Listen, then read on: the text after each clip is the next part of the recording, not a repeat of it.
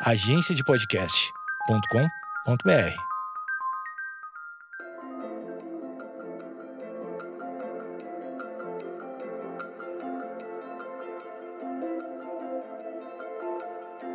Oi, oi, pessoal! Bom dia, boa tarde, boa noite.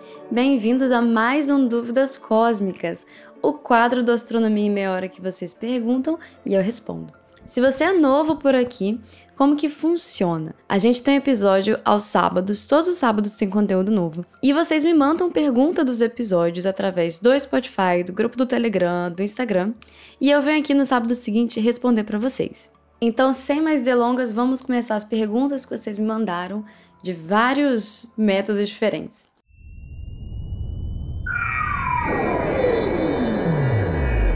Astronomia em meia hora. Para começar no grupo do Telegram, o Anderson Lares, ele pediu, na verdade não foi um Dúvidas Cósmicas, ele pediu um geralzão dos instrumentos que estão no JWST. Então vamos lá. O James Webb Space Telescope tem quatro instrumentos, tá bom? Cada instrumento é bancado é, por um dos colaboradores, né? Lembrando, James Webb é uma conquista internacional, não é, como muita gente acha, um fruto só da NASA. Então vamos lá. Tem a câmera do infravermelho próximo, a NIRCam. Ela foi providenciada pelo, pela Universidade do Arizona. Tem o espectrógrafo do infravermelho próximo também, o NIRSPEC. Ele foi providenciado pela ESA, que, que é a agência espacial da Europa, com alguns componentes também da NASA, do Goddard Space Flight Center. Aí você também tem o instrumento de, do infravermelho próximo, que é o MIRI, que foi providenciado por um consórcio europeu é, que inclui a ESA e, enfim, outros, e também inclui o laboratório JPL da NASA. E você também tem um sensor de guia e o, o imageamento de infravermelho próximo com espectroscopia, que foi providenciado pela Agência Espacial Canadense. Então são quatro instrumentos, bem rapidinho. Você tem a câmera do infravermelho próximo. Então esse instrumento faz imagens com o filtro do infravermelho próximo na área do infravermelho próximo, tá? Então aqui é quando a gente vê, realmente vê os objetos. Aí você também tem o espectrógrafo do infravermelho próximo. O espectrógrafo, como a gente já falou em vários episódios, é quando a gente separa a luz, divide a luz em diferentes comprimentos de onda, é igualzinho no arco-íris, sabe, que a gente vê. Então é isso que esse espectrógrafo vai fazer, de novo na faixa do infravermelho próximo. O instrumento do infravermelho é, médio, o MIRI, ele tem tanto a câmera quanto o espectrógrafo. Então você tem essas duas coisas acontecendo. Você tem a luz, você consegue ver os objetos, e você também tem essa a parte do espectrógrafo, né? Que a luz é separada, é dividida. Por que, que é importante você conseguir ver o objeto? Porque quando a gente pega a luz dividida do espectrógrafo, você não consegue, assim, digamos, pode ser a luz de qualquer coisa, né? Então é importante você conseguir ver o objeto também.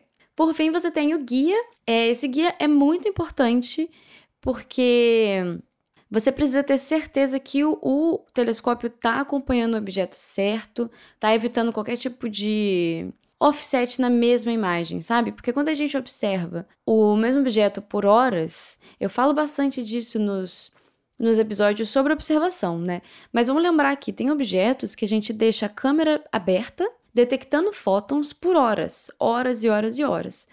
E então a gente quer ter certeza que você não está deixando essa imagem borrada. Né, que não está tendo um, um blur, um pequeno movimento, alguma coisa assim. Por isso que esse guia, esse sensor é muito, muito importante. Então, esses são os instrumentos, um panorama assim bem gerazão dos instrumentos. É claro que cada instrumento tem as suas, espe é, suas especificidades e, bem, vai ter muita ciência sendo feita por aí. Então, as primeiras imagens que eu falei no episódio passado, é, as primeiras imagens do telescópio em si, você precisava garantir o uso de todos os instrumentos para ter certeza que estava tudo bem, para mostrar, né, que está tudo nos conformes para a gente conseguir seguir com as observações. E o que, que são os instrumentos, gente? O telescópio, é né, o James Webb telescópio. Por que ele tem diferentes instrumentos? Vamos pensar aqui. O telescópio é o conjunto com os espelhos e tudo mais, o telescópio capta a luz. Só que os instrumentos é como a gente decide que a gente vai, digamos, observar a luz. Você pode colocar um filtro e observar a imagem no infravermelho. Você pode colocar outro filtro e observar a parte do infravermelho distante, próximo, distante não, né, médio. Você pode dividir a luz e observar o espectro. Então, esses são os papéis do dos instrumentos, entendeu? Por isso que a gente tem diferentes instrumentos fazendo diferentes coisas no mesmo telescópio. Passando para a próxima pergunta, o Luiz Felipe Garcia Pasquale, é, ele perguntou qual que é a minha maior expectativa do James Webb. Eu acho que assim, o, o James Webb ele vai trazer muitas coisas em todas as áreas que, eu, que a gente sempre fala, né? É, eu particularmente eu tô muito animada para ver uma detecção é, de bioassinatura em outro planeta, uma detecção assim inquestionável. Eu falo um pouco de bioassinaturas no episódio, como a gente procura vida fora da Terra. É, existem muitos falsos positivos. Não é nada fácil achar uma bioassinatura assim, com certeza que é um sinal de vida e tudo mais. É, e o James Webb em si, ele não está se propondo. O objetivo, o objetivo apresentado não é ah, achar bioassinaturas. O objetivo é estudar a atmosfera. Mas eu, que não sou desse campo, já que sou planeta, já atmosfera, eu gostaria muito que isso acontecesse. Eu nem sei assim o quão perto a gente está de fato, mas eu acho que seria assim bem, bem incrível mesmo, né? Enfim, espero que isso aconteça. E também tem tudo aquilo que a gente não tem ideia que vai mudar. Sabe, o James Webb ele é planejado, como eu disse, a gente tem objetivos, a gente tem expectativas, mas também tem aquela parte que vem com todos os novos telescópios é, de novas descobertas mesmo, né? Então isso também eu acho que é bem bem animador saber que, assim, em um, dois anos as coisas vão começar a aparecer por aí.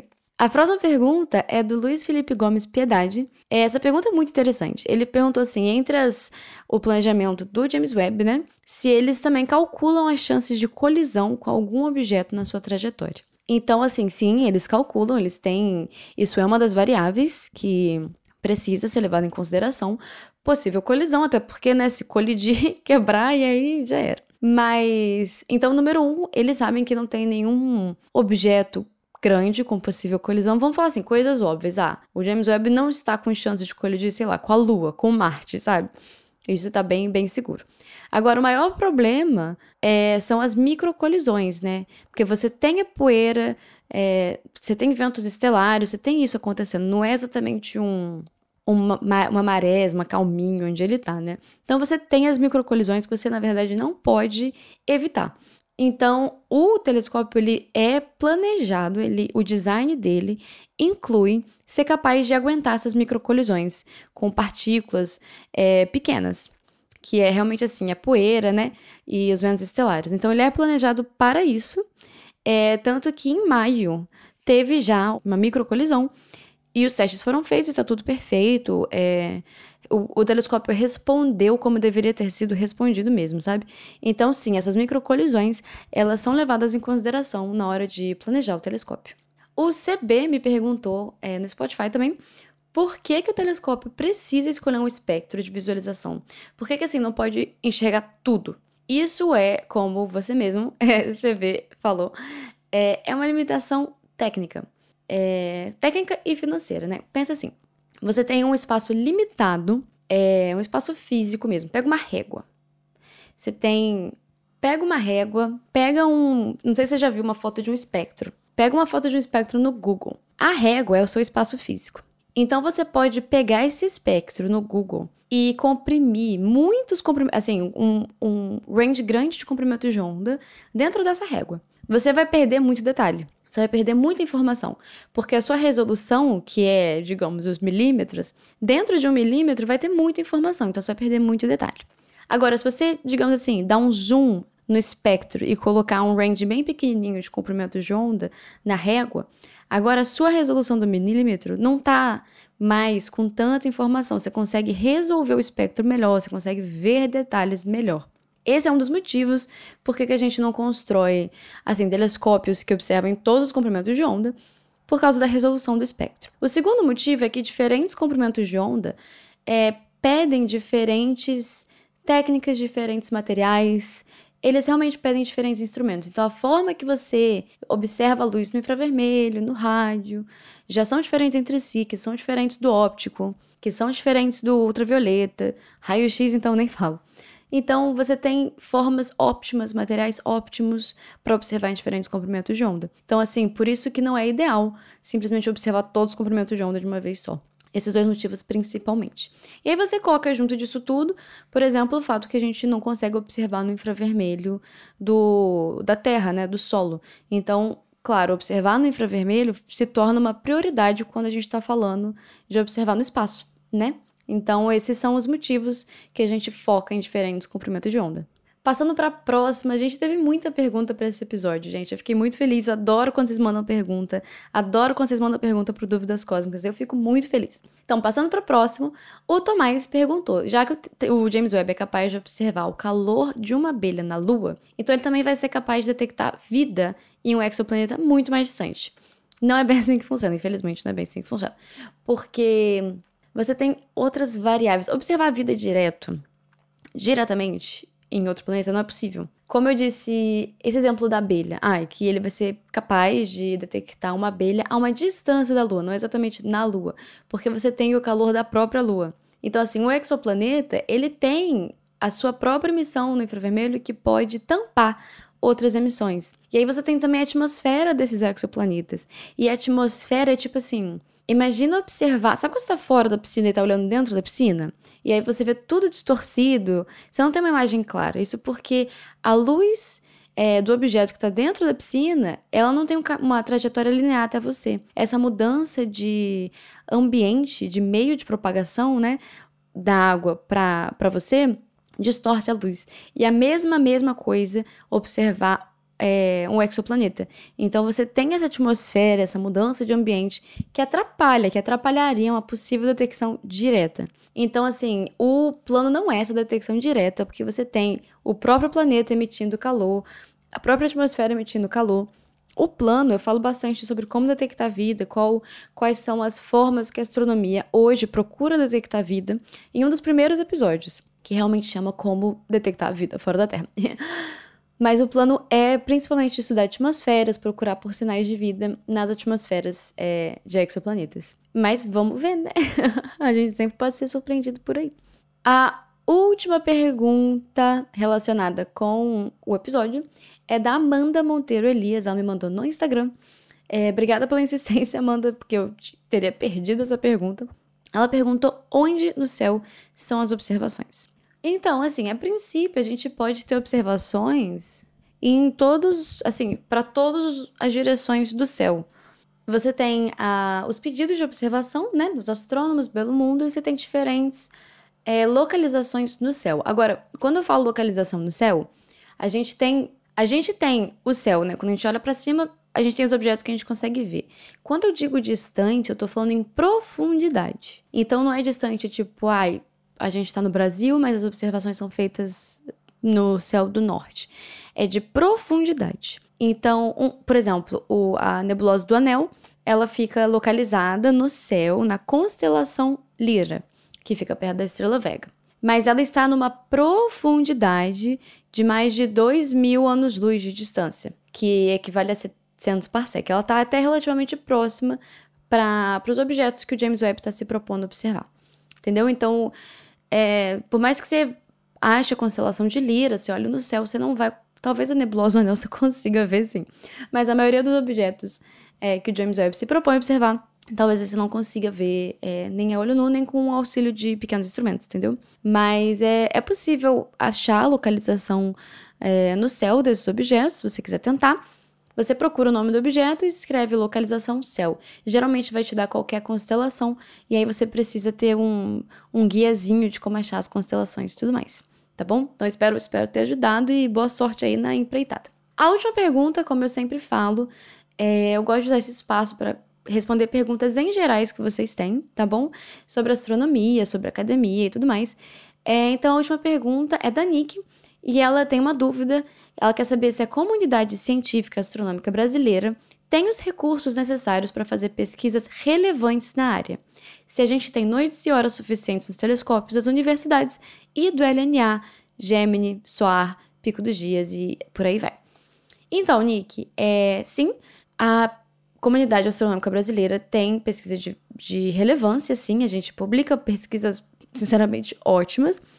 É, aqui tem alguns pontos. Existem é, telescópios que a gente tem que a gente diz uma competição livre. Então, por exemplo, o James Webb é um consórcio internacional, mas qualquer astrônomo em qualquer lugar do mundo pode escrever uma proposta para observação no James Webb. Entendeu? Claro, associado à pesquisa relevante e tudo mais. Então, por exemplo, aí nós, é, em universidades brasileiras, também podemos entrar nessa competição aí, tudo bem? Agora a gente tem outras questões. Por exemplo, alguns telescópios não têm essa competição aberta.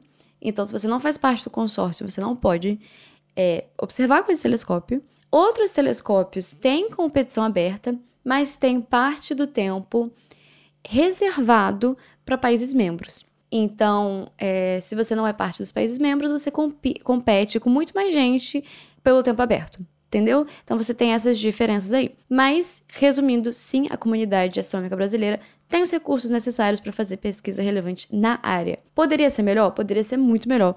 Porque se a gente fizesse parte das, dos consórcios, por exemplo, da ESO, que a gente é, foi convidado, o único país convidado é, da América do Sul para fazer parte da ESO, a gente teria muito mais benefícios, a gente conseguiria resultados muito melhores, a gente conseguiria se inserir na, na academia internacional de uma forma muito mais eficiente. Porque hoje a gente trabalha, por exemplo, a minha pesquisa que eu fiz no Brasil foi com dados abertos. Então, dados que qualquer pessoa poderia ter acesso, entendeu? E a gente trabalha muito assim, o que é ótimo, que é super relevante, porque tem vários dados aí abertos que estão aí para jogo, que, que são super relevantes, que fazem uma pesquisa muito boa. Mas a gente perde essa essa, essa novidade, entendeu? Quando são os primeiros dados que as pessoas observam e tudo mais. Então a gente perde essa, essa participação, tá bom? É, espero ter respondido. Como sempre, a pesquisa brasileira precisa né, de um up, é, precisa de bom investimento, que não tem sido feito, principalmente nos últimos seis anos. Então vamos ver o que vem por aí, né? Gente, esse foi é, o, o Dúvidas Cósmicas. Espero que vocês tenham gostado. Lembre-se que vocês podem mandar pergunta pelo Instagram. Eu quase sempre abro uma caixinha. Essa semana não deu, mas quase sempre abro uma caixinha lá.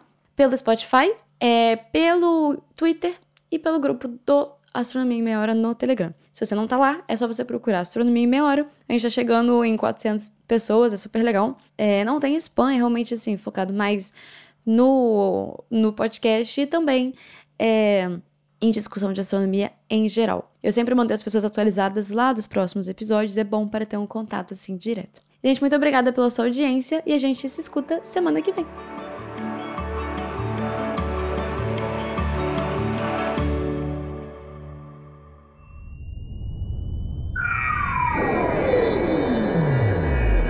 Astronomia em meia hora.